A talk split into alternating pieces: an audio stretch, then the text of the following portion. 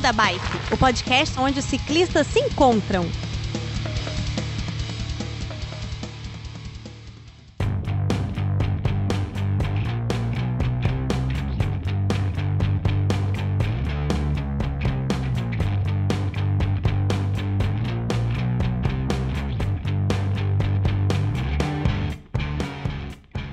Fala pessoal do Beco da Bike, tudo bem com vocês? De Vila Velha no Espírito Santo, eu sou o Werther e para esse programa mais que especial aí, ao som de, de sapinhos e pererecas, nós vamos conversar, fazer mais um programa aí sobre cicloviagem, um dos nossos assuntos preferidos. E daqui a pouquinho a gente vai apresentar uh, os nossos convidados. Para esse programa a gente tem a Aline, tudo bem, Aline? Oi, oi, oi, pessoal, tudo bem? Maravilha, como é que você tá? Tudo bem, graças a Deus. Tô animada com a nossa pauta de hoje. Ó, cara, olha o barulhinho de roça ali no fundo. Tô gostando demais também. E ali, coladinho, vizinho da Aline, a gente tem o nosso querido Chicó. Tudo bem, Chicó? E aí, no clima? No clima, no clima. cara. Pedalando? Nada, né? Rapaz, porra nenhuma. Pedalando é, sempre nada. Assim, sempre assim, não tem jeito. Bom, é, e compensação ou, ou, em contrapartida, os nossos dois convidados eles estão pedalando bastante, viu? Começaram a jornada já de alguns anos e a gente tem o prazer de receber essa dupla maravilhinda do projeto Coragem na Bagagem, a Iris e o Joe, Joe, Joey. Como é que nós vamos falar com vocês? É Joey ou é Joe? Pode ser Joey. Joey, tudo bem, Joey? Tudo certo, tudo beleza. Maravilha. Iris, fala um pouquinho com a gente, tudo bem com você? Boa noite, tudo certo. Pedalaram quantos quilômetros hoje já? Ou não? Tão tranquilaço aí? Nada, a gente tá em casa. Nada. Ah, que maravilha, assim que é bom. Bom, é... obrigado por vocês terem aceitado o nosso convite para gravar esse programa. Eu não sei se o ouvinte já conhece o... a, a, a proposta de vocês, a aventura de vocês, na verdade né? Mas eles começaram a viagem já tem bastante tempo e tá nos planos aí atravessar o Brasil todinho até a América Central, né? Nós vamos conversar um pouquinho. Mas antes da gente começar no programa em si, o Iris e Joe, Joey, a gente queria saber o seguinte: quando é que vocês começaram a pedalar? E a gente queria que vocês apresentassem assim muito brevemente as bicicletas de vocês. E começa. Bom, a minha bicicleta é a Brisa, hum. que é uma Monarch Brisa realmente de 1982. Eita! E eu comecei a pedalar desde criança, né? Gostava de andar de bicicleta. Depois, na adolescência, fui office boy, usava a bicicleta para trabalhar. E sempre usei ela como meio de locomoção, assim. E é a mesma e bicicleta desde 1980? Assim, ela foi feita em 1982, Entendi. mas ela chegou em mim, essa brisa foi em 2015, 2016, eu acho. Entendi. Massa. E é ela que você está usando aí nessa, nessa aventura de vocês, atualmente? É ela e espero que seja só ela até o fim da viagem. Muito bom, maravilha. Iris, e você? Então, eu já pedalava antes, mas assim, só em, na cidade, né, para ir para escola, aquela coisa bem convencional. Assim, nunca imaginei que eu sairia um dia na minha vida para viajar de bicicleta. Inclusive, a minha bicicleta foi presente de um amigo. Ela é de segunda mão, né, uma bicicleta usada, carinhosamente chamada de Dizzy. E, e, é isso, eu comecei a pedalar mesmo como esporte, vamos dizer assim, né? Se for viajar e, e treinar, vamos dizer, foi em 2016. E já tinham feito alguma cicloviagem antes dessa, dessa aventura de vocês aí que começou?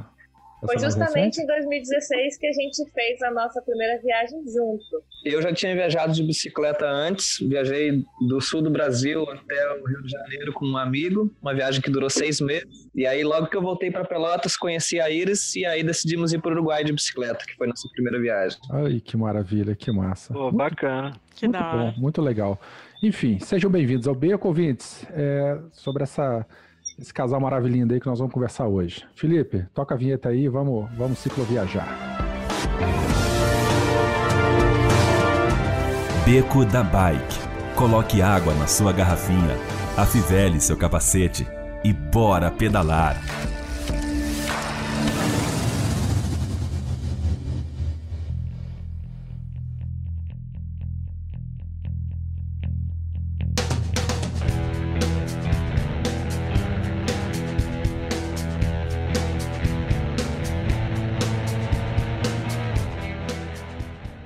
Olha só, eu acho que vocês podiam começar então se apresentando para os nossos ouvintes. De onde vocês são? É, como vocês, quando vocês começaram a pedalar, já sabemos, né? É, mas é, de onde vocês são e como é que surgiu essa ideia de vocês começarem essa jornada aí, atravessando o Brasil, indo até o México? Vamos lá, preto no branco, já vamos tocar aí as curiosidades. Bom, eu sou o Joey, nasci em Venâncio Aires, interior do Rio Grande do Sul, e aí eu usava a bicicleta como meio de transporte até que, morando em Pelotas, numa república da galera das artes, assim, a gente acolhia muito viajante, né, muito mochileiro, e numa dessas acolhemos um cara, um colombiano, que tinha viajado de bike por cinco anos só no Brasil, e ficamos muito amigos, e ele me falava muito bem, assim, de viagem de bike, e eu como artista e artista de rua, me senti muito motivado em, em ter essa experiência. Já estava cansado da universidade e aí chegou um momento que convidei o meu colega de quarto da época para fazer uma viagem. Ele topou e a gente encarou essa. Nunca tinha viajado, nunca tinha pesquisado sobre o assunto.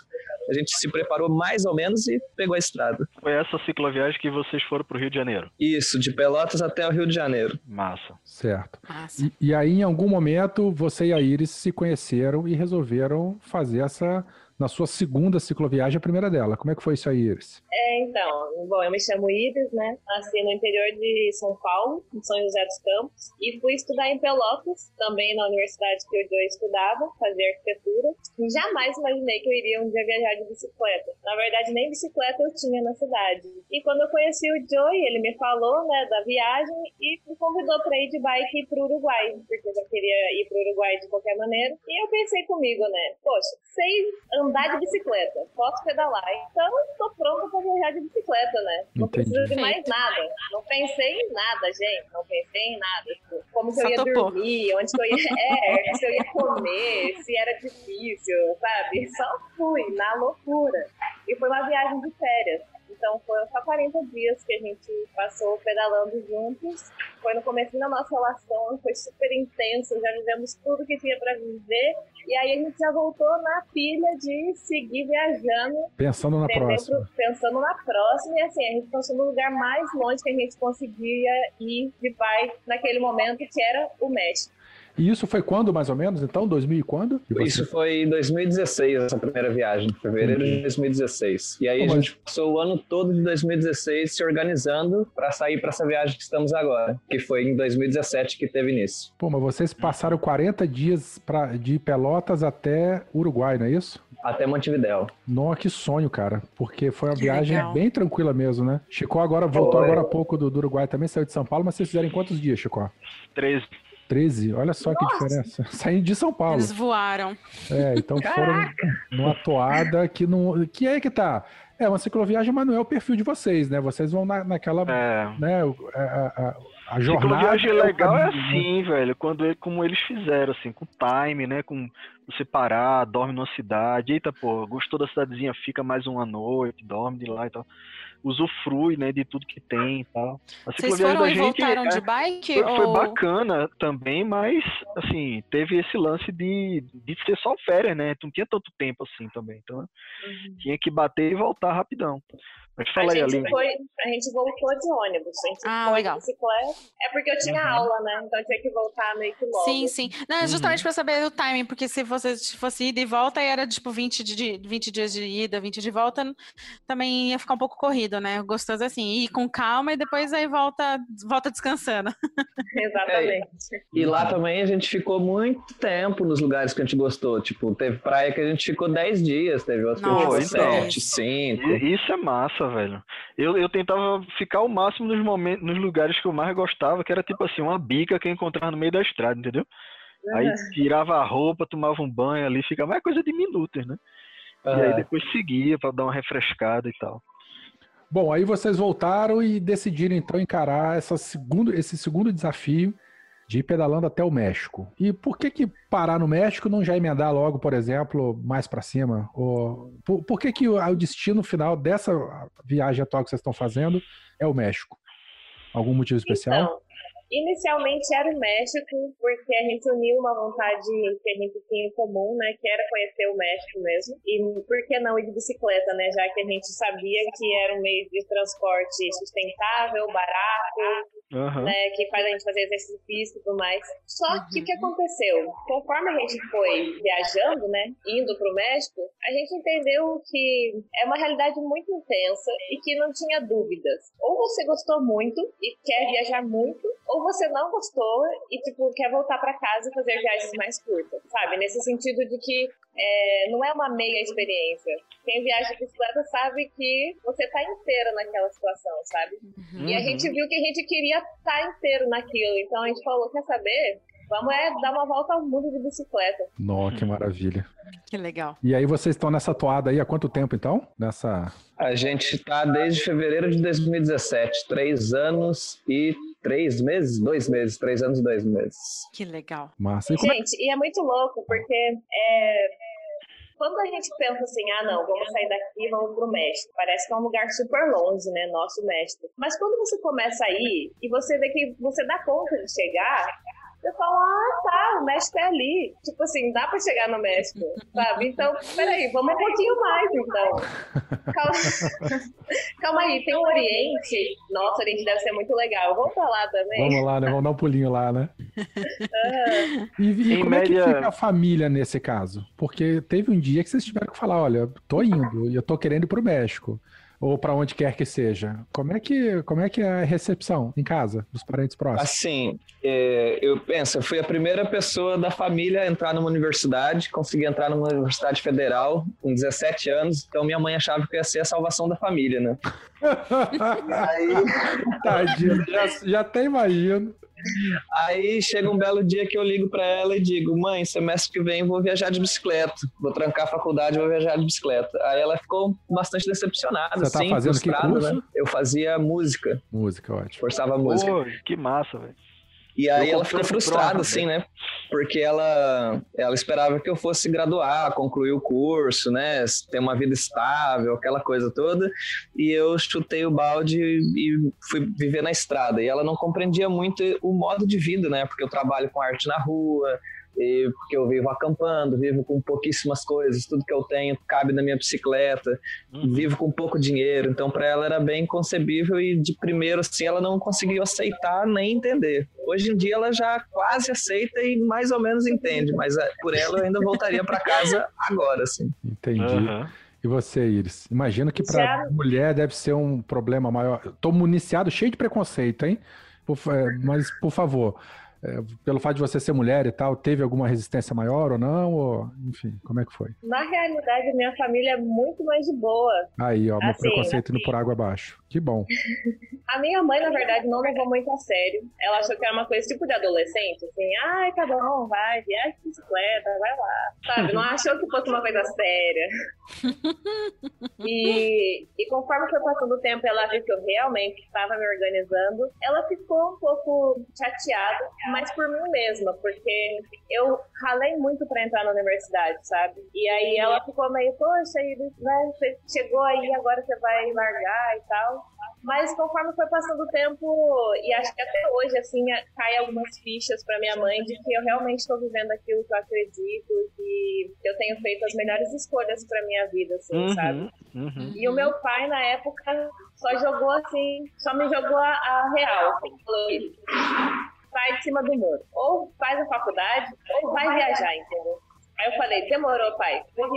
Ah, que massa. Tira, tira um peso, né, da, da consciência, né? Iris, a, a- a minha mãe, Iris, é mais ou menos nessa pegada aí, entendeu? Eu faço, eu faço minhas cicloviagens e ela, ela super apoia, porque ela sabe que isso me deixa muito feliz. Toda vez eu volto em cicloviagem, conto as histórias pra ela, ela fica super feliz. Mas aí ela faz, no final de tudo, ela faz, é, mas é a última, né, meu filho? Não vai viajar mais não, né? Aí, é. Aí ela aí bate uma real nela, sabe? Uma vibe assim, down. Eu pergunto, mas é a última, né?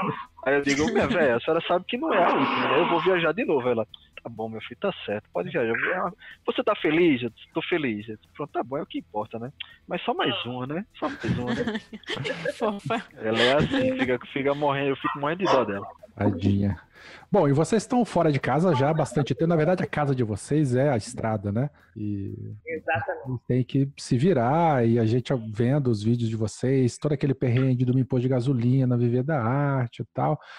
E como é que é no dia a dia, então, viver essa vida nômade aí, que tem que se preocupar de sair de um lugar, chegar a tempo do, numa parada, tem que ter um mínimo de dinheiro para poder se alimentar, para comprar um crédito de telefone, para poder acessar a internet, para produzir material para manter o, o, o, site no ar? Como, é que é essa dinâmica aí entre vocês e essa realidade da estrada, pedalando? Sim, primeiro que é libertador, extremamente libertador, porque a gente está pelo nosso tempo, a gente está pelo nosso dinheiro, então a gente não tem que prestar contas, né? É, é pela nossa satisfação, pelo nosso desenvolvimento.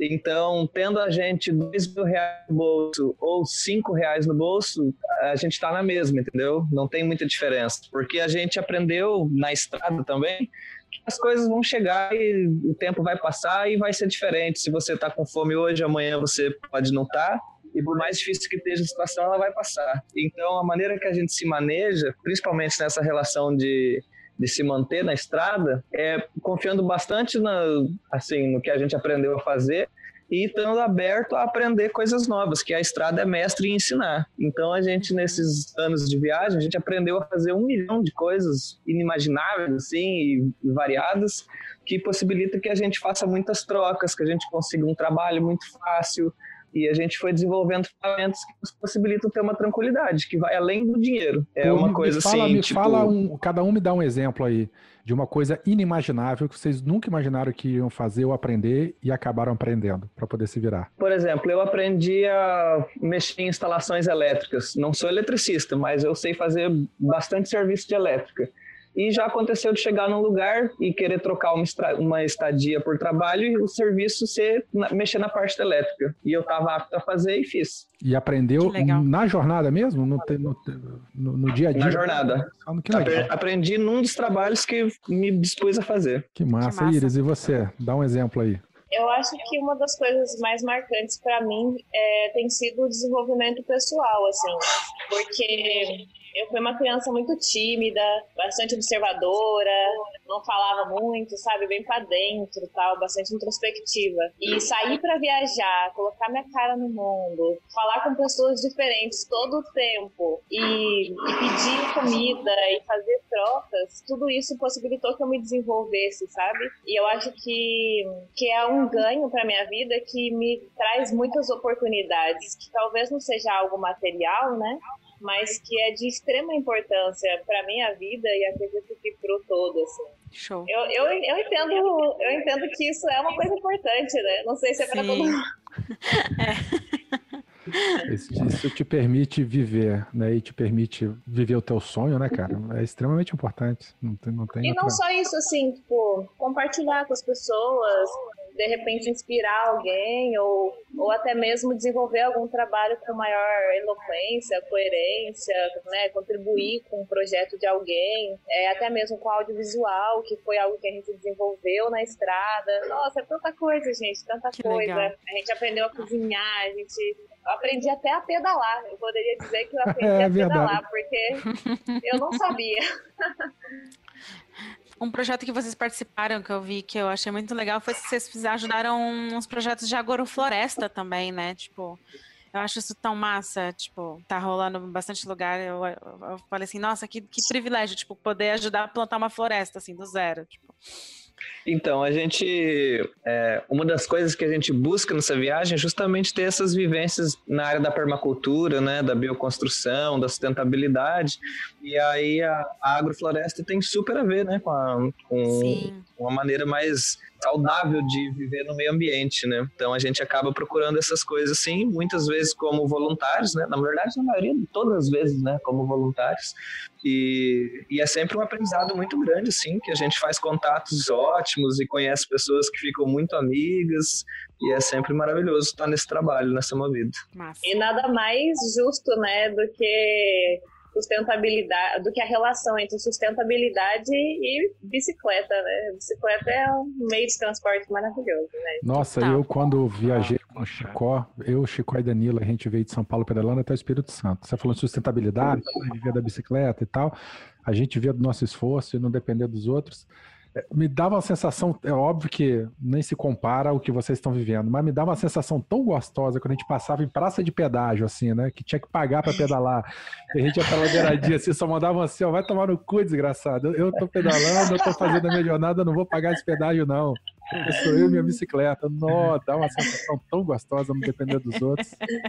Não, e quando toca o alarme, já aconteceu isso com vocês? Ah, o tempo todo, pô. Você passa. Você vai passar no pedágio, toca o alarme e o guardinha Sim, sim. atrás da gente. Ah, É. Não, é muito gostoso, muito gostoso. Para O mim tempo era. todo é, acontece. É.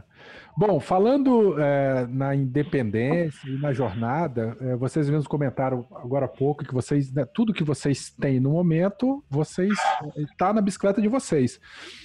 É, vamos falar um pouquinho para os nossos ouvintes, né? O que, que vocês levam na bicicleta? Fala um pouquinho do dia a dia e tal, mas na prática, se pegar a bicicleta de vocês, se vocês olharem para ela, o que, que tem nelas? Para já servir até de inspiração ou de, de, de ideia para o ouvinte que quiser fazer alguma cicloviagem também inspirada em vocês. Que tipo de equipamento, Perfeito. que tipo de adaptação vocês fizeram na bicicleta? Vocês fizeram uma adaptação muito massa, que é um bambuzinho do lado, assim, para deixar a bicicleta em pé, que eu vi nos vídeos. Isso aí eu achei perfeito, porque descanso não aguenta o peso da bicicleta.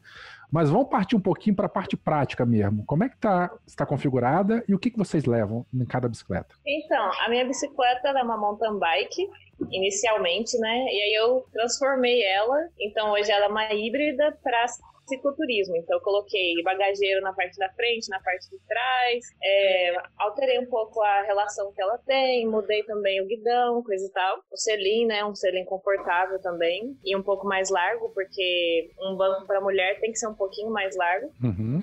E, e as bagagens em si, eu fiz, costurei um alforge para a parte da frente, que o alforge né, são essas bolsas que a gente carrega as coisas. Uhum. E nesses alforjes da frente, essencialmente, num dos lados eu levo as nossas ferramentas, tudo para manutenção, que, que é possível que a gente realize no, no nosso dia a dia, assim, a gente faz a maior parte das manutenções, na verdade, é, das nossas bicicletas. E chá, medicamento, esse tipo de, de primeiros socorros, assim. E do outro lado eu levo uma parte que eu chamo, que é no alforje coloridinho, que é a parte artística da minha bicicleta, que eu levo lápis de cor, levo caneta, caderno, papel, tudo para desenhar, para escrever, para recortar, colar, entendeu? Isso é bastante importante na minha vida, então eu separei um lugar especial na minha bicicleta para isso. Massa, um mini escritório. Exato. Um mini ateliê de arte. Total. E na parte de trás eu levo. Ah, e no, nesse bagageiro da frente eu levo meu pandeiro e uma bolsinha com água. E na parte de trás é um alforje de roupa e necessidades é, de higiene, assim, né? Uhum. E do outro lado eu levo comida, o nosso etanol para o fogareiro. E na mochila eu levo tudo que é para dormir. Então eu levo coberta, colchonete, travesseiro. Aí tem outros acessórios que é capa de chuva, que é extensor extra, sabe? Esse tipo de coisa que você sempre precisa ter a mão ali, é uma lanterna. Sim. Uhum. E tem uma parte de documentos que eu carrego bem protegida, que eu carrego todos os documentos da minha vida, tipo certidão de nascimento e, sei lá, carteira de trabalho, sabe? E você, como é que tá o seu setup aí? Na minha bicicleta, lembrando que ela não é uma bicicleta de cicloturismo, ela é uma bicicleta de ir no mercado, de ir dar um passeio no parque, né?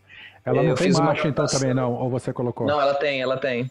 Eu adaptei ela para aguentar a estrada, né? Então eu pus é, um aro aero, pus um câmbio nela, câmbio do mais simples, o jogo de entrada da Shimano, né? 21 marchas. E um selim e o guidão diferente. Basicamente, original é só o quadro, né? E aí também gambiarrei um, um bagageiro na frente para levar o alforje dianteiro. E de equipamentos o que eu levo? Ah, pus uma cestinha também. Começando pela cestinha. Aí na cestinha eu levo muitos temperos e utensílios de cozinha. No alforje dianteiro eu levo é, câmera, levo roupas, levo capa de chuva, basicamente isso. No alforje traseiro eu levo comida, é, que mais? Tá me ouvindo aí? Estamos, estamos Tamo vendo. vendo, tamo vendo. Que de repente você soube. Não, É, não tamo no vendo. alforje traseiro levo basicamente comida, coisas que eu uso para dormir. E na tem uma mochila sobre o, o bagageiro traseiro que eu levo um amplificador e todos os equipamentos que eu para tocar na rua, banquinho, cabo, pilhas, essas coisas assim. E também aí nessa mochila já vai lanterna, vai coisa de higiene pessoal. E no meio da bicicleta vai o meu violão, que é o motivo É, pelo tem qual eu isso uma também. É verdade.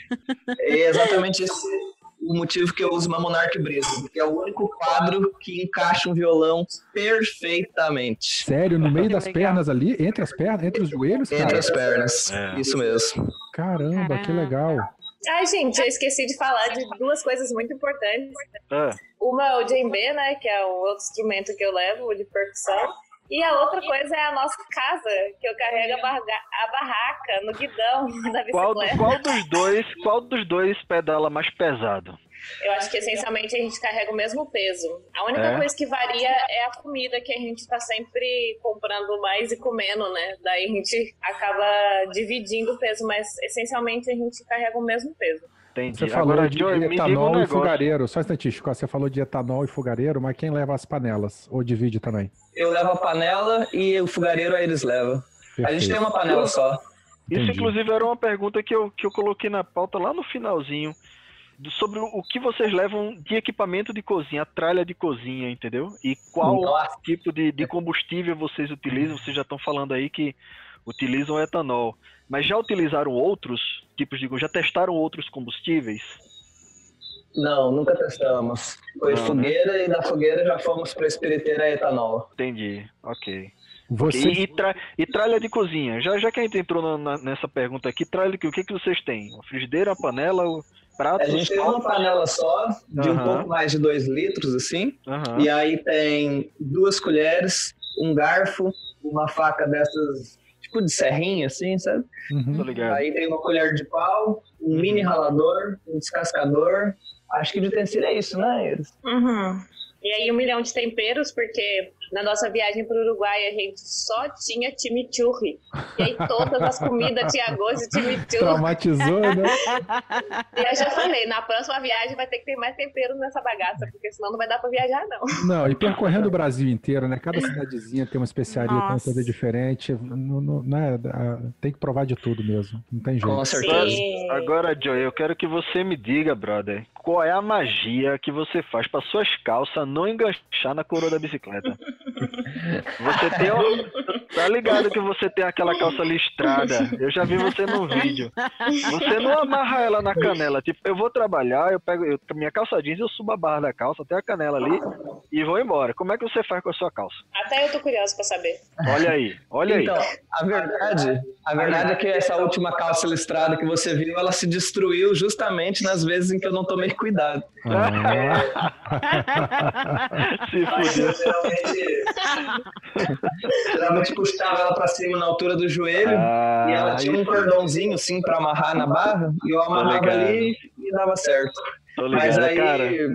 aí rasgou, É. destruiu a calça, entendeu? Eu sei como é que é. Eu já estraguei uma calça minha aqui. Duas, inclusive. Ah, Trabalhar, vacilei, ela pegou lá na coroa, a corrente foi lá e nhac, deu uma mordida. É, então. Bacana. Deixa eu voltar uma pergunta aqui, só para terminar aquele assunto de alimentação. Então, assim, vocês estão preparados para prepararem a própria comida. Preparados para preparar a própria. Foi terrível.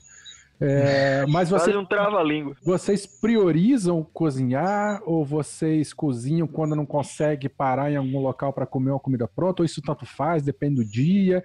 Vocês têm alguma, sei lá, alguma preparação, alguma preferência no quesito alimentar? Ou não? Come quando der e come o que puder. Ou prepara também e Então, faz. Então, é, a gente tem o hábito de comer sempre fruta de manhã. Então a gente faz tipo ou uma salada de fruta com granola e tal, ou a gente come as frutas com granola, pasta amendoim. E, e acredito que isso dá uma dinâmica também, né? Não cozinhar de manhã, já, já pegar uma coisa mais simples de fazer. E aí o que acontece? Se a gente tá num caminho que tem a possibilidade de passar em algum restaurante, a gente costuma fazer reciclagem de alimento. O que, que é isso? Quando chega perto das duas, três horas da tarde, que é a hora que fecha o restaurante, a gente pede sobra de comida. Hum, E aí, se rola, porque, assim, gente, vai muita comida no lixo, muita comida fora, Uhum. todos os dias nesses restaurantes self-service, né? Principalmente de beira de estrada. Então, e geralmente a galera dá comida, assim, pra gente. E Um arroz com não feijão medo, e vocês não têm medo de pegarem uma comida bichada não, velho? Olha, a gente já pegou tanto bicho por aí que... Eu não digo, não, eu não digo, eu não digo bicho na comida não, tipo, morder a goiaba e encontrar meio tapuru lá, meio bichinho lá da goiaba lá dentro. Eu digo assim, alguma comida contaminada com alguma coisa, tá ligado? Porque o Olha, cara não, é- não pegou de uma sobra da panela, o cara pegou do, do prato de outra pessoa que comeu e colocou lá e. Ah, não, dá pra esses casal de doido aí que estão viajando aí, entendeu? Então, não, porque geralmente a sobra que dão pra gente é o que sobra do self-service mesmo, não é o que saiu do prato. É Ah, tipo, então galera vocês chegam- fez. Vocês chegam a ver isso, a esse processo. Sim, sempre. Ah, tá. Constantemente. Ah, beleza, beleza. Tipo, muitas vezes a galera faz 5 quilos de arroz e obviamente não, ligado, vai sair tudo, entendeu? Sem Sim. dúvida, aí estraga a a comida pra ganha a caralho. comida normal, só que fria muitas vezes, entendeu? Mas é a mesma comida que estava sendo vendida uma hora Sim. atrás, entendeu? Sim. Massa. Cara, e, e assim, eu não ligo pra comida fria, não, tá ligado? Não sei A vocês. gente também não. Eu não, velho. Eu tô nem aí. E aí, quando não rola de ter esse, essa reciclagem, né, a gente costuma fazer um almojanta, que daí é uma Aham. refeição no dia, né, e a gente busca, honestamente, ter uma alimentação equilibrada, né, a gente é, tem uma alimentação baseada em plantas, então sempre que possível a gente varia bastante os legumes, as verduras que a gente come, Uhum. é, cereal, leguminosa, enfim, a gente precisa estar bem nutrido, né, para poder ter Uhum. força para pedalar Pô, também. e nessa pegada de alimentação baseada em plantas, vocês já encontraram na estrada algum alimento na estrada e tipo, eita porra, aqui ó, um pé de, sei lá, babosa. E dá pra fazer um, alguma coisa assim na cozinha e tal. Pegaram no meio da estrada enquanto estavam pedalando pra fazer um Com almoço certeza, depois. várias vezes. O que, por Várias exemplo? vezes. Abacate. O que, que é fácil de achar? É fruta. Aham. Fruta é muito fácil. Existem também as punk, que são plantas alimentícias não convencionais. Elas você precisa estudar um pouquinho para reconhecer, mas quando você acaba reconhecendo, você acha, nossa, o tempo inteiro, o dia inteiro você fica achando essas plantas. Uma São, são, são delas que eu, tô, que eu tô falando, entendeu? São dessas plantas. Aham. Sim, você encontra muito. Eu acho que depende também da região, viu, Chico? Porque, por exemplo, ali no, no Tocantins, também no interior da Bahia, numa região mais, mais Árida. árida, né? Aham. Tem É, é bastante cacto, que Sim. é a palma, né? E a palma Aham. dá super pra comer também. Então, Uhum. nesse caso, rolava de pegar palma na estrada, tinha a rodo. E tem bastante água também na palma. Sim. Uhum. Eu vi um vídeo de vocês, vocês estavam passando, indo pra Chapada. Eu acho que não me engano, que vocês passaram numa carga de tomate tombado. Cara, aquilo me deu uma água na boca que eu vi aqueles tomatinhos ver. Nó, cara. Tava lindo os Tava tomates. lindo, aqueles tomates estavam lindos, cara. E vocês pegaram tomate e pimentão vermelho assim. Nó, minha mãe deu uma água na boca vendo aquilo lá. Deu não vontade de. O que que foi isso? Choramos de emoção. Imagino. Bom, você mais cedo comentou o seguinte, né? Ah, se a gente vai passar por alguma cidade que tem um restaurante, um posto e tal. É, voltando para aquela parte prática também, como é que vocês planejam o roteiro? Vocês planejam o roteiro assim, do próximo dia, ó, amanhã a gente tem que estar em tal lugar, ou vocês já planejam com uma certa antecedência, olha, a gente tem uma semana para fazer esse trecho e a gente vai tentar fazer uma quantidade certa por dia, ou vai na cara coragem mesmo, se passou por um restaurante bem, se não passou, passa fome, como é que é isso? A- a- o planejamento de vocês, de navegação, por exemplo. Ó, eu tô- Assim, deixa, eu fazer, gente- deixa eu fazer um comentário sobre essa pergunta de Werther, Joy. Que essa pergunta é tipicamente de Werther. Você tem ele- provas, cuidado com o porque que você vai ele- falar, que eu tenho gravado provas que vão te para dizer, já até sei o que você vai falar. Eu vou pedir ah, o perdão da palavra aqui de baixo calão ao casal de cicloviajantes. Com perdão do francês, né? Vai tomar no. Foda-se. É, eu tô fazendo essa pergunta, vou já voltar aqui. Por quê? Porque Vettel, meu irmão, é um cara muito ligado nisso, entendeu? Ele, a gente fez a cicloviagem aí em São Paulo, é, Vila Velha. Ele era um cara que, pô, a gente tem que pedalar tantos quilômetros por hora que é pra gente chegar em tal lugar, tal hora. Era rally Eita, de regularidade. Mas esse vento noroeste que está cruzando a bicicleta vai reduzir nossa velocidade em 1.2 km por hora. Então temos que aumentar. Ele era. Então isso aí é tipicamente diverte. Essa Me desculpa se eu gosto de navegação, você me perdoa? E se perde pra caralho, perde a gente. Vai merda, da- ó, desculpa vocês Vai- dois, tá? É Irmão, piada interna aqui, você vai vamos- se fuder, meu irmão. Vamos, vamos lavar, vamos lavar. São roupa Paulo lá e que, e que não me perdi porra nenhuma. Vamos, tem- você que passou vezes. correndo, você é José dos Campos, você que passou perdendo. correndo e não me ouviu que tinha que virar à direita. Não, senhora, merda. não, senhora. Vamos, Eu- vamos voltar, eu- vamos voltar, vamos, Vamos lavar voltar. roupa suja em casa. Vamos. Vamos, Eu acho que essa pergunta pode ser tipicamente respondida pelo Joey. vamos lá. Ah. Joey. Tamo junto. É, assim, eu também gosto da organização e tal, coisa assim, mas eu sou bastante flexível Hum. e a, a gente trabalha mais ou menos assim. A gente define um ponto de interesse, por exemplo, ah, estamos na Chapada Diamantina e vamos para o litoral. São 400 quilômetros e a gente sabe que a nossa média varia entre 30 e 100 quilômetros por dia. Então a gente calcula que vai levar uns 7 dias, 8 dias talvez e a gente pesquisa o que, que tem no caminho. Tipo, ah, tal dia vai ter uma cidade a 30 quilômetros e a próxima é a 80.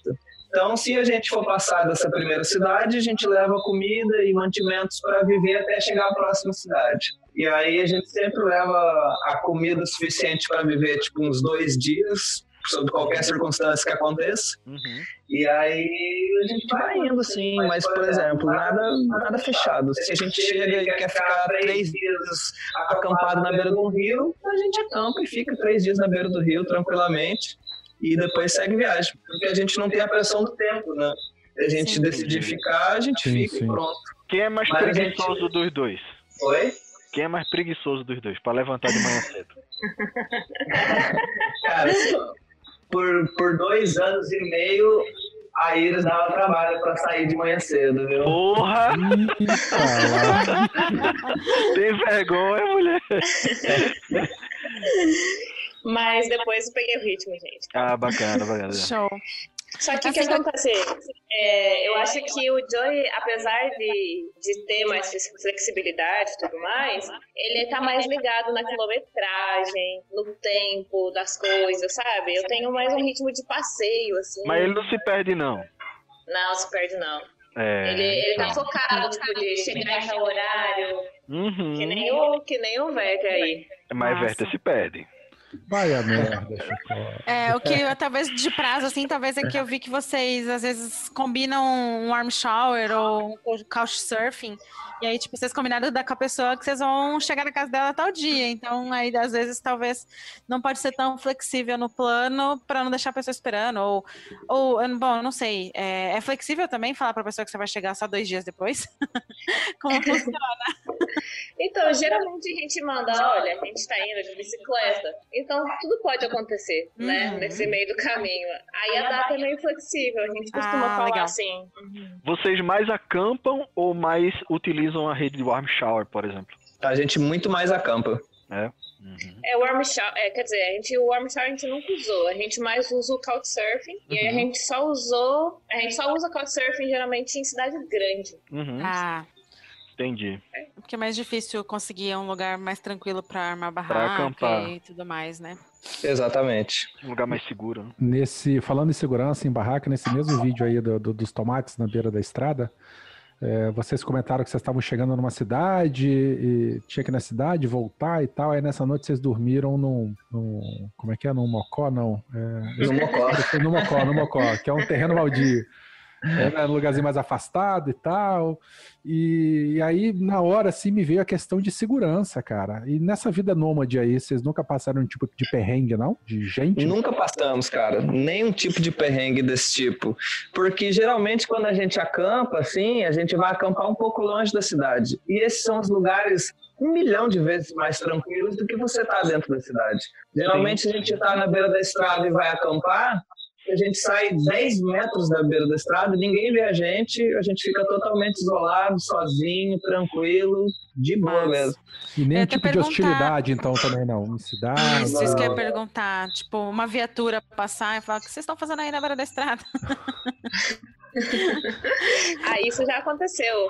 Algumas vezes aconteceu com a gente também no Uruguai de chamarem a polícia pra gente, né? Porque a comunidade estranha muitas vezes, assim. Uhum. E já aconteceu também uma vez que furou o pneu do Joey e, e tava escurecendo. E aí eu fui numas casas assim que tinham perto para perguntar se a gente podia armar a barraca no quintal. Só que ninguém via o Joey e a bicicleta. E bicicleta de nada. Então parecia golpe, sabe? Uhum. E aí as pessoas ficaram Ah. com medo de mim. Aham. E aí começaram a dar uns migué, tipo, não, essa casa aqui não é minha. Sei lá, tipo. Uhum. E aí, Uhum. cinco minutos depois, a polícia tava. Baixou a polícia assim e veio apontando a arma pra gente, já à noite, a gente empurrando as bicicletas numa subida e tal. Mas foi tranquilo, assim, a gente explicou, né, que, que a gente tava de bike e eles ficaram de boa, assim. Entendi. Uhum. E acho que também, é, quando a gente saiu viajar de bike, a gente saiu separado. O Joey saiu 15 dias antes de mim. Uhum. E aí a gente se encontrou depois. E aí nesses. E eu pedalei três dias sozinha. E aí nesses três dias eu passei por alguns medos, assim, alguma insegurança pelo fato de eu ser mulher. E aí Tá. eu senti uma necessidade maior de realmente acampar em lugares que fossem mais seguros, tipo no quintal da casa de alguém, ou num posto de gasolina, assim, sabe? Uhum. Uhum. Mas nesse sentido mesmo. De resto, bem tranquilo. Eu acho que as pessoas que poderiam querer roubar a gente no caminho chegaram pra trocar uma ideia, sabe? Também tinham curiosidade de saber de onde a gente É. tava vindo, sei lá. É, eu tenho a impressão de que todo o ciclo viajante ele tem cara de coitado, entendeu? Ele, a galera tem a pena. perna. A galera tem pena, meu irmão.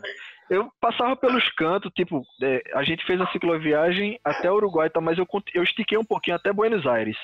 Então eu fiz, a, eu fiz a cicloviagem sozinho de Montevidéu até Buenos Aires. É pouca coisa. Mas no meio do caminho, quando eu parava pra pedir água, pedir não sei o que, o pessoal olhava pra mim, você veio de onde? Aí eu dizia, de São Paulo. De onde? De São Paulo, meu filho. Eu disse, é, então aí ficava com aquela cara de espanto. Todo assim, mundo "Meu já quer te adotar, já dá um você tá pedaço. tão magrinho. Venha cá, meu filho, venha comer um negócio, entendeu? Daí ganhava chocolate, ganhava um monte de troço, porque a galera tem pena mesmo, pô. Aí eu acho que até É o bandido que olha, não, esse fila da puta tá mais fudido do que eu, entendeu? É bem isso O mesmo. cara seguir viagem, eu acho que a vibe é mais ou menos essa, velho. E a gente magrinha, assim, a galera já É, tá passando então. fome. Fica com mais pena ainda, né? Teve uma senhora que pegou no meu braço, pô, pegou no meu braço assim, ó, meu filho, tá magrinho, vem aqui, tá aqui. Eu disse, nossa, velho. Teve uma hora em um vídeo Engraçado. de vocês que vocês amarraram a bicicleta, assim, só uma na outra para fazer uma trilha. Aí eu falei, aí eu fiquei pensando assim, será que tem risco de alguém roubar a bicicleta deles ali? Já pensou, não vai levar, não é roubar a, a bicicleta, é roubar a vida deles se alguém levar a bicicleta. Isso já aconteceu comigo numa viagem que eu tava fazendo. Eu tava indo de Pelotas para Porto Alegre com uma amiga minha. A gente foi acampar num posto de gasolina e prendemos as bikes uma na outra. E quando a gente acordou, não tinha mais bike. Ah. Misericórdia. Aí a gente foi dormir viajando de bike e acordou viajando de carona. Tadinho. Mas por sorte não levaram nada além das bikes. Se tivesse levado violão, por exemplo, eu tava lascado. É Mas aí fui para Porto Alegre, toquei lá no metrô até conseguir grana para comprar outra bicicleta e foi embora. Maravilha. Saquei. Vocês, É, eu quando- acho que. Fala, ah, fala. desculpa, só uma observação. Talvez a bike carregada inibe alguém de querer roubar, porque assim, é pesado. Tipo, não é fácil de pedalar uma bike cheia de alforge, né? Precisa de um pouco de prática. Então, talvez, a- como a bike estava pelada lá no posto, talvez foi mais convidativo, assim, do que se tivesse com todas a- a- as coisas montadas, né? Barraca amarrada, alforge, tudo pendurado nela. Não sei. Exatamente. Vocês têm ideia de quantos quilômetros vocês já andaram aí nessa. Desde o começo dessa aventura de vocês? Vocês É. fazem algum tipo de acompanhamento, sei lá, alguma coisa assim? A gente pedalou 7.833 quilômetros. Ótimo. E quando vocês subiram para o norte e nordeste, vocês foram pelo interior ou passaram pelo litoral? Porque eu bem vi. um Interiorzão. Mas vocês tiveram uma passagem aqui pelo litoral, por que vocês pegaram aqui o Espírito Santo também? Eu vi um vídeo de vocês. Então.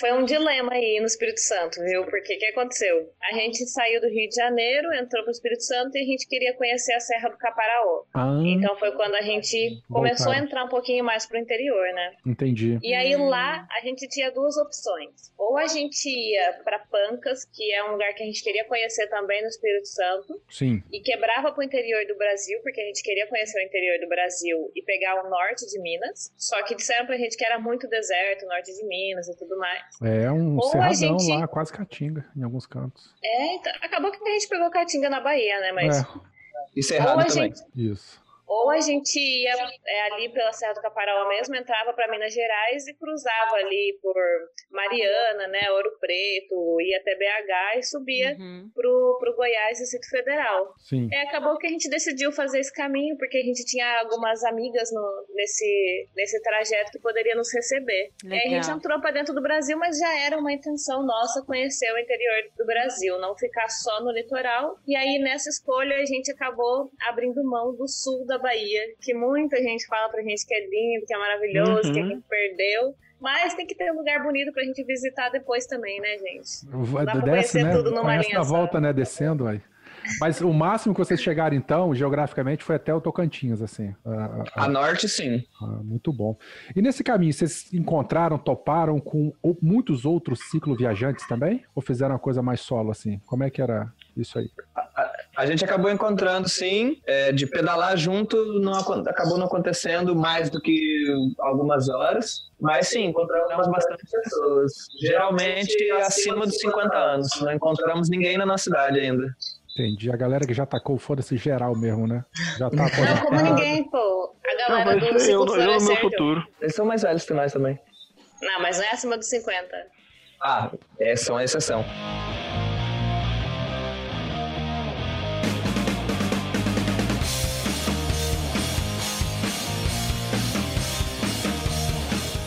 Olá, galera, tudo bem? Estou aqui para mais um recado do Beco e eu estou aqui com ele, o marido da Ruiva, o dono da Tarada, o pai do Manolo, o Nelson. Sim, sou eu, este cara sou eu. tudo bem, Nelson? Tudo em ordem, tudo maravilha. Trancadinho em casa? Suave na nave? Eu estou num compartimento dentro do meu cativeiro, né? Eu estou trancado no quarto, trancado em casa, trancado num prédio, trancado no, do mundo. Fechado. Tá perfeito. Continue assim. então, sem mais delongas, que a gente tá aqui atrapalhando as histórias maravilhosas desses doidos do Coragem na Bagagem. Doidos com amor, tá, pessoal? Uh, para dar os recadinhos de sempre, rapidinho. E o primeiro recado de hoje é para lembrar da galera que agora a gente tem Beco da Bike toda semana. Tem o nosso feed do Beco da Bike Regenerativo. É um podcast mais curtinho, onde a gente lê as notícias da semana.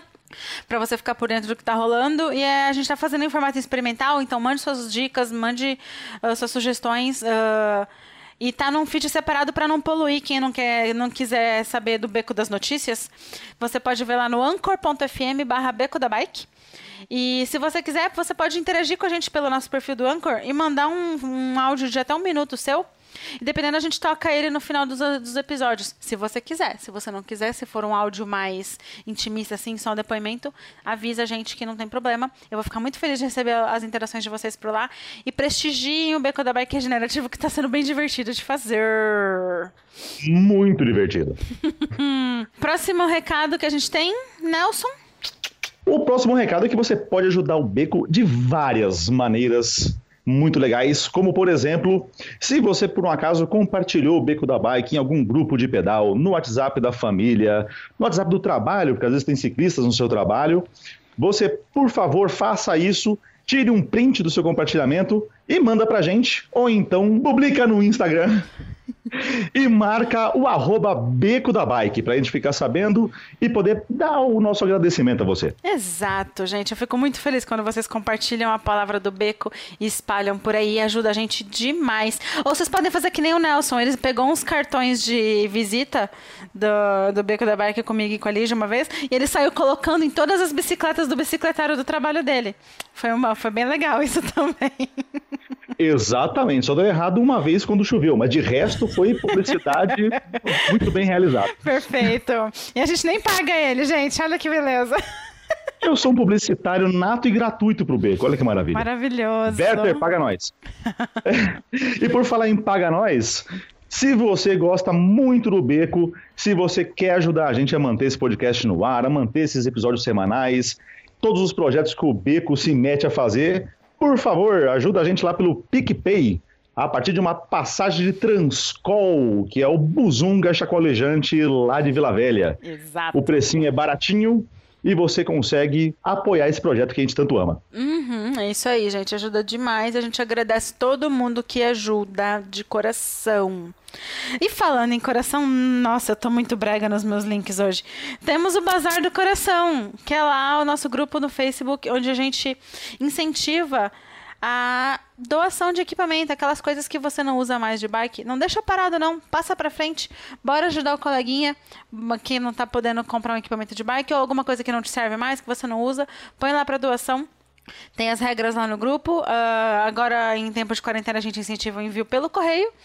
E quando for acabar, vamos voltar a tentar encontrar pessoalmente, já tira aquela fotinha e marca com a hashtag Galeria do Beco lá no Instagram pra gente ficar por dentro do que vocês estão aprontando.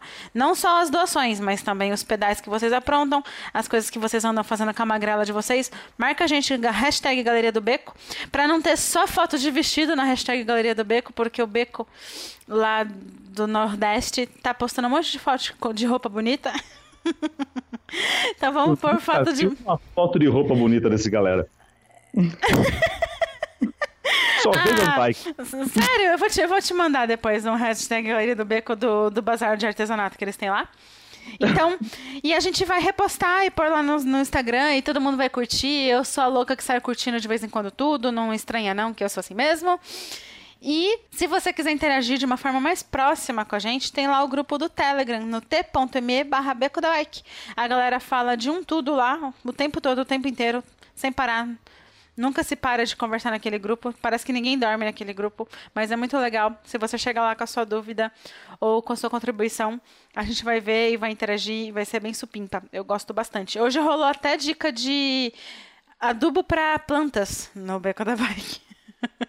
Cara, o grupo do Telegram do Beco da Bike é o mais popular, o mais populoso, o mais proli, proli, proli o mais, fo, o mais é, tem mensagem pra cacete lá dentro a respeito de tudo e é muito legal, cara. A galera lá se ajuda muito, vale muito a pena você entrar.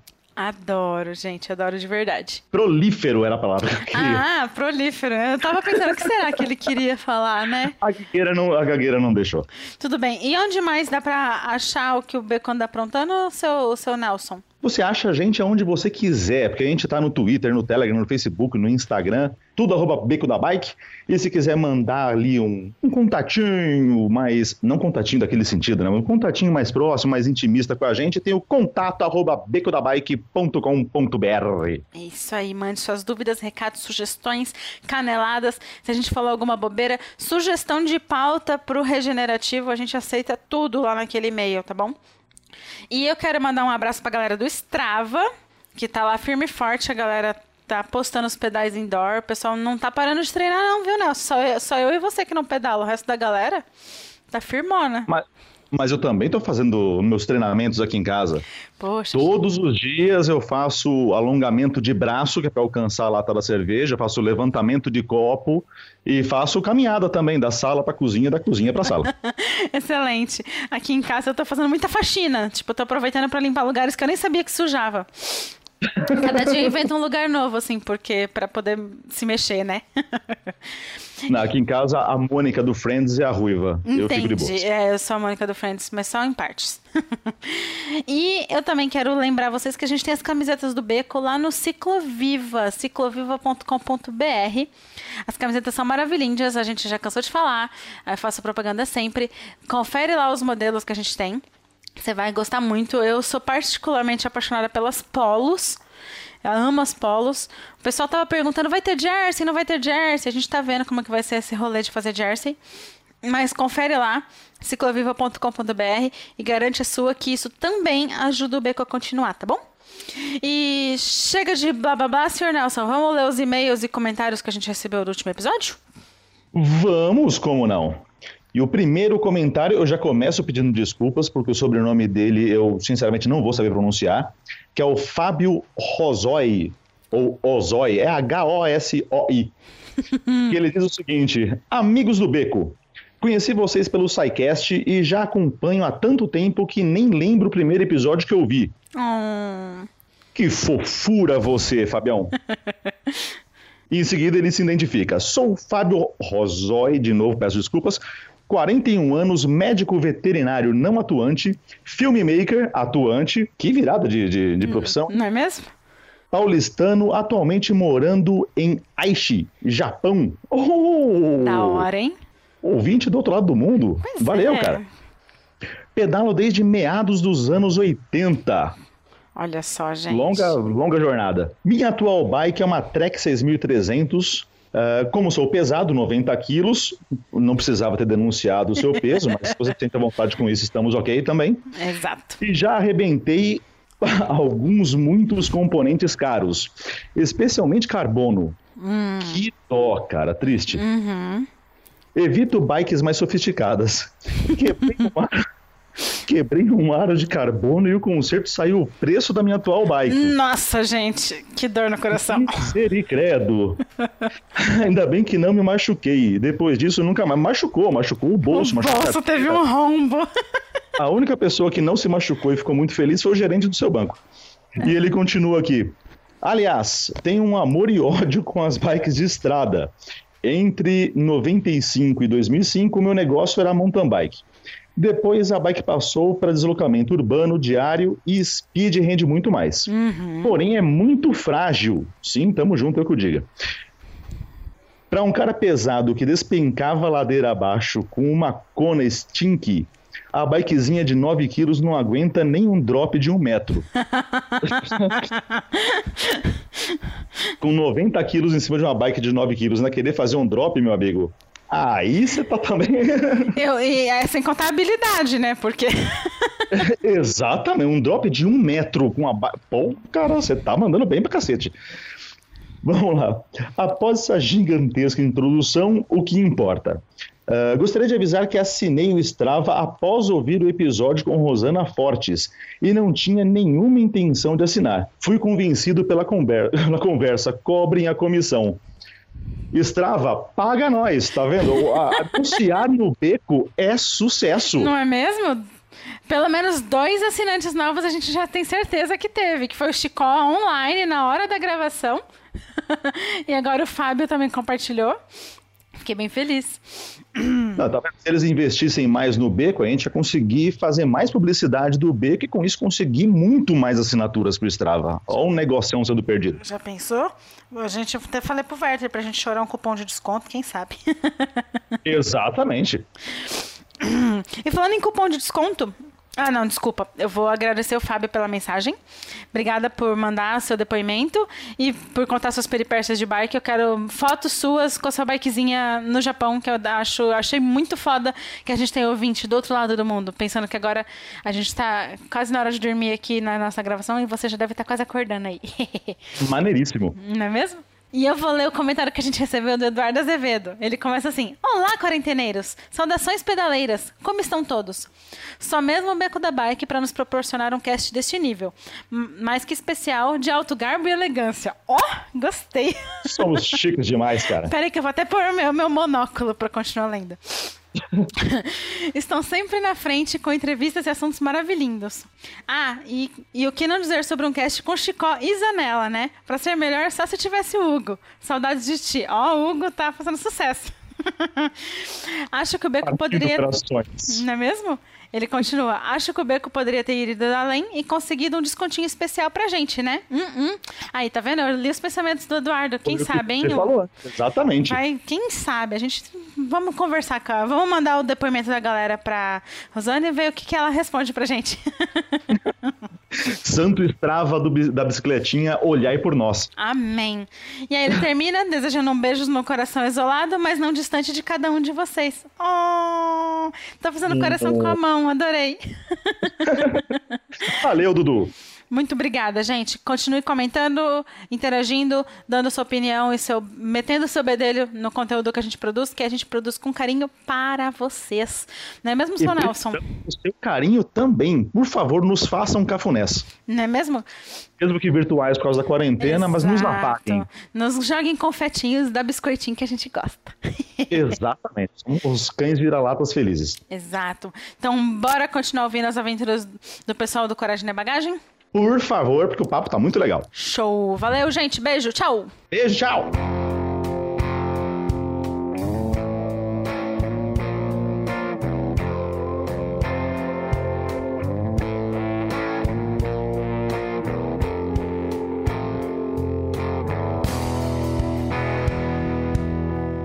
Qual cidadezinha vocês passaram ou, e disseram assim, putz, aqui eu moraria? Um, uma, eu quero uma cidade de cada um, da Iris e do Joe. Eu moraria em Alto Paraíso de Goiás. Alto Paraíso de Goiás. Por quê? Ah, porque além de ter uma natureza incrível, assim, na região, né, toda a volta ali, a natureza muito bonita, bastante preservada, a cidade é, é bem unida, sabe? Tem um senso de, de comunidade bem forte e uma Uhum. comunidade alternativa a- às grandes cidades e centros urbanos, assim. Então, Uhum. me, me agradou muito, assim, a movimentação cultural e das pessoas e tudo mais. E ser uma cidade pequena ao mesmo tempo, sabe? Aham, Gostei bastante entendi. da cidade. Amei, na verdade. Pô, vou, vou colocar aqui no, no mapa. E tu, Joey? Assim, se fosse para morar totalmente off do universo que a gente conhece, eu moraria no povoado da Mumbuca, lá no meio do Jalapão. Simplesmente porque foi o lugar mais tranquilo que eu já vi na minha vida. E também porque é incrível, assim, a beleza e é lotado de caju. Hum, Caju é bom demais. O Entendi. Tocantins é maravilhoso, é um estado assim que a gente se surpreendeu com as pessoas, com a natureza, assim. Acho que ambos, nós dois concordamos que o Tocantins foi o estado mais incrível que a gente visitou. olha só que legal. Totalmente Até fora do agora. radar de todo mundo que é turista de qualquer jeito, né? Tipo, talvez por isso que seja tão legal, porque os turistas ainda não descobriram. Sim. Bom, e depois desses 7 mil quilômetros aí, hoje vocês estão em Morro de São Paulo, né? Bahia, Isso. litoral centro-sul baiano. Vocês estão há quanto tempo aí? É, uma pergunta também que é inevitável. Como é que vocês estão se virando com essa questão dessa pandemia, que a gente tem que tomar cuidado redobrado? E Uhum. quais são os passos aí a, a médio prazo de vocês?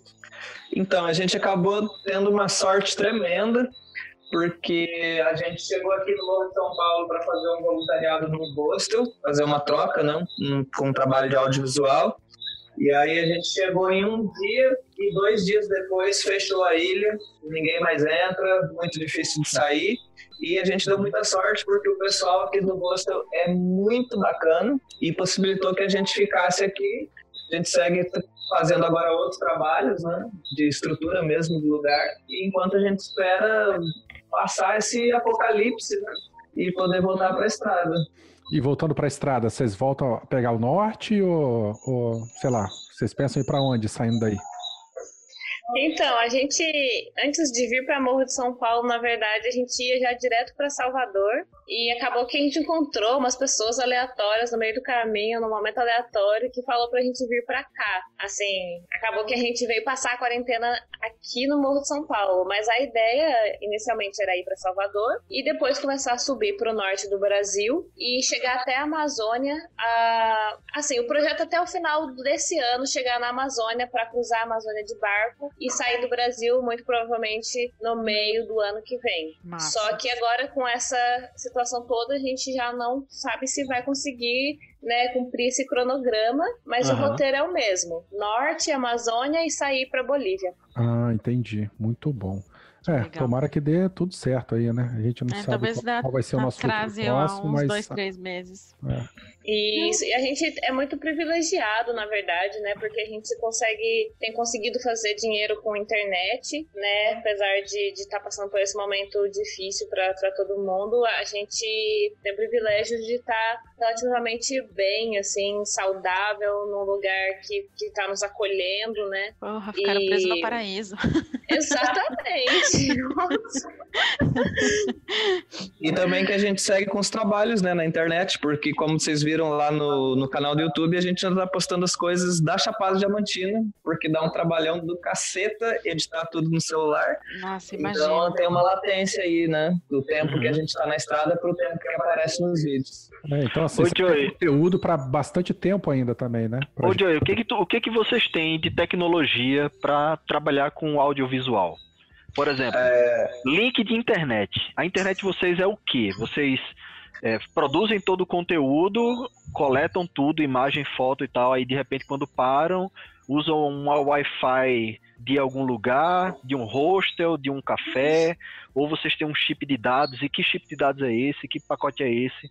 para a galera que é cicloviajante poder correr atrás também e utilizar esse serviço, produto, enfim, que vocês usam? Cara, tem aquele ditado, né? Que hoje em dia se expandiu. Originalmente era rodoviário de maluca, posto de gasolina.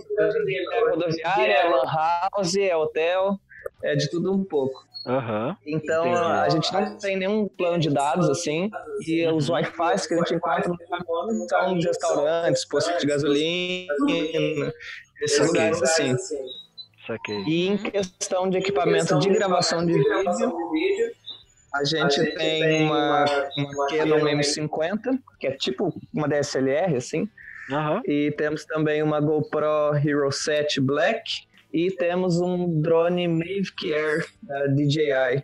Todos esses equipamentos a gente adquiriu depois de ficar três meses trabalhando numa fazenda lá no Distrito Federal, um trabalho normal, assim. E a gente fez essa pausa justamente para investir no nosso trabalho com audiovisual, né? Que Pô, legal. bacana, bacana. Mas a gente pensa em investir, sim, numa, num plano de dados, só que só Uhum. quando a gente sair do Brasil, que, Tá. que for um pouco mais difícil, né, de repente. Também a gente tem estudado um pouco sobre isso, porque ainda é um assunto que a gente não, não sentiu segurança é, para falar, ah, não, é, esse chip aqui, esse plano aqui é perfeito, dá pro mundo todo, sabe? Até se vocês Uhum. tiverem alguma dica, já passa aí pra gente. Cara, eu acho É, que a Claro, a é, ia operadora falar Claro, Claro. tem uma, uma abrangência foda na, Latin, na, na Latam, né? Isso.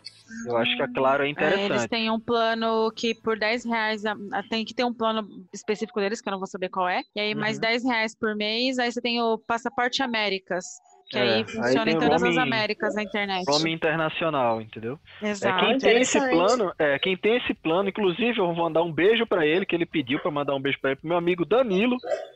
Ele, na cicloviagem que a gente fez pra para Buenos Aires, para Buenos Aires não, até Montevidéu, ele era o único que tinha internet decente em todo o trecho, porque ele tinha esse plano da Claro, tinha uma abrangência legal, uma, co- uma cobertura bacana, e quando a gente pegou Terra, Terra Internacional, ele era o único que tinha internet, porque o roaming internacional da TIM, que era a operadora que eu tinha, era caríssimo. Cobrava por Uhum. kbyte consumido, Nossa. entendeu? Era uma fortuna. E Danilo não, previamente ele já contratou, pagou lá aqueles 10 reais e ficou com o pacote de internet dele É, internacional. a única entendeu? coisa é que precisa pegar por um ano esse, o pacote, não pode pegar só por 30 dias, sabe? O, o passaporte, esses 10 reais a mais. Eu, eu sei porque eu fui fazer uma viagem de 15 dias também e pensei em pegar, só que eu não ia Não pagar compensa, um né? ano só por 15 dias, né? Sim. É, vê, vê- vê direitinho esse lance aí. Olha Massa, direito aí, galera, mas- valeu. entendeu? Eu acho que a Claro é, um- é uma saída para vocês. Valeu. Muito Valeu. Bom, quem quiser conhecer vocês de perto aí, acompanhar por alguma rede social, você- se vocês têm algum tipo de financiamento ou apoio para a jornada de vocês, é, deem o recado final aí para os nossos ouvintes. Que quem quiser conhecer sobre a nossa viagem, sobre o nosso projeto, é só pesquisar lá no YouTube por Coragem na Bagagem. Lá tem vídeos desde o início da viagem. E também tem o nosso Instagram, que é um meio de comunicação. Quem quiser mandar uma mensagem pra gente, coisa assim. E também ver as fotos, lá também a gente publica textos. E é arroba Coragem na Bagagem. Essas são as nossas redes sociais, por onde as pessoas podem nos acompanhar e viajar com a gente.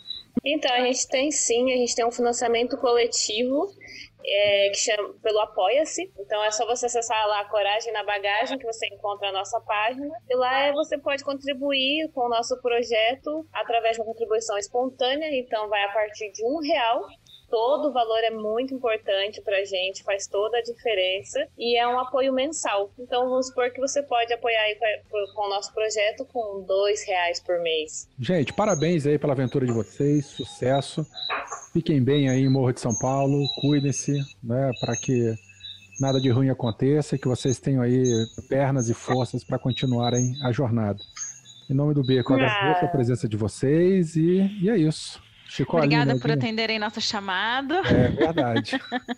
Desculpa Obrigada qualquer por coisa, compartilhar. lavação de roupa suja aqui. Nossa. Que é isso não tem papas na língua não, meu velho. O bicho pega mesmo. Obrigada por Quero dizer pra compartilhar. vocês. Fala aí, Eline. É, então, obrigada por compartilhar e pelos vídeos que dá pra ver, assim, vendo os vídeos mais antigos, os atuais, que vocês, a qualidade e tudo tá melhorando. Tipo, É, melhorou, né? Que a gente vê que vocês estão muito bem empenhados aqui, tipo assim, é muito legal de acompanhar, já tô seguindo o canal, já tava maratonando. e parabenizar mesmo a, a, coragem que vocês levam na bagagem. Ai, que piegas. Ah, é coragem e inspiração. Nossa, pelo amor de Deus. Felipe, não tira isso não, pelo amor de Deus. Não tira, não tira. Não tira. Pô, a gente agradece também o convite de vocês. É o primeiro podcast que a gente está fazendo, fazendo na vida. Aê! Convite. E é sempre bom poder compartilhar essa experiência e enriquecer né, a internet aí com um material que possa estar ajudando quem também tem o sonho de viver essa realidade, né? Que pode ser uma realidade. Quem Joe sabe Iris. daqui uns dois, três anos a gente Ai, não gente, faz a parte 2. Joe Iris, eu tenho. Eu sei que vocês vão pegar o norte, né? Amazônia e tal, e cruzar. Mas se, sei lá, a maré mudar e vocês inventarem de passar pelo Nordeste, dá um toque para mim nas redes sociais que eu consigo hospedagem para você no Nordeste todinho. Em todo estado, entendeu? Tem uma galera. Não duvido. Vai passar pelo Nordeste, moço? É, vai. Todinho. Vai, certamente. Então fechou. Isso aí, gente. Um beijão para vocês então. Boa noite para todo mundo. Vamos dar tchau pros ouvintes aqui. Vamos lá, tchau. Gente, tchau, tchau, tchau Fala, Iris. Amei, amei muito, gostei demais. Vocês são super alto astral, super vibe cicloviagem total. Bote fé. Vibro que os bons ventos estejam lá, por favor. Sempre a favor. É aí, e, e é isso aí vamos junto. Vento a favor e morra abaixo. Pode crer. Falou, gente. Um beijo pra vocês. Abração, Joey. Tchau, tchau Iris. Gente, valeu. Um abraço. Valeu. Um abraço.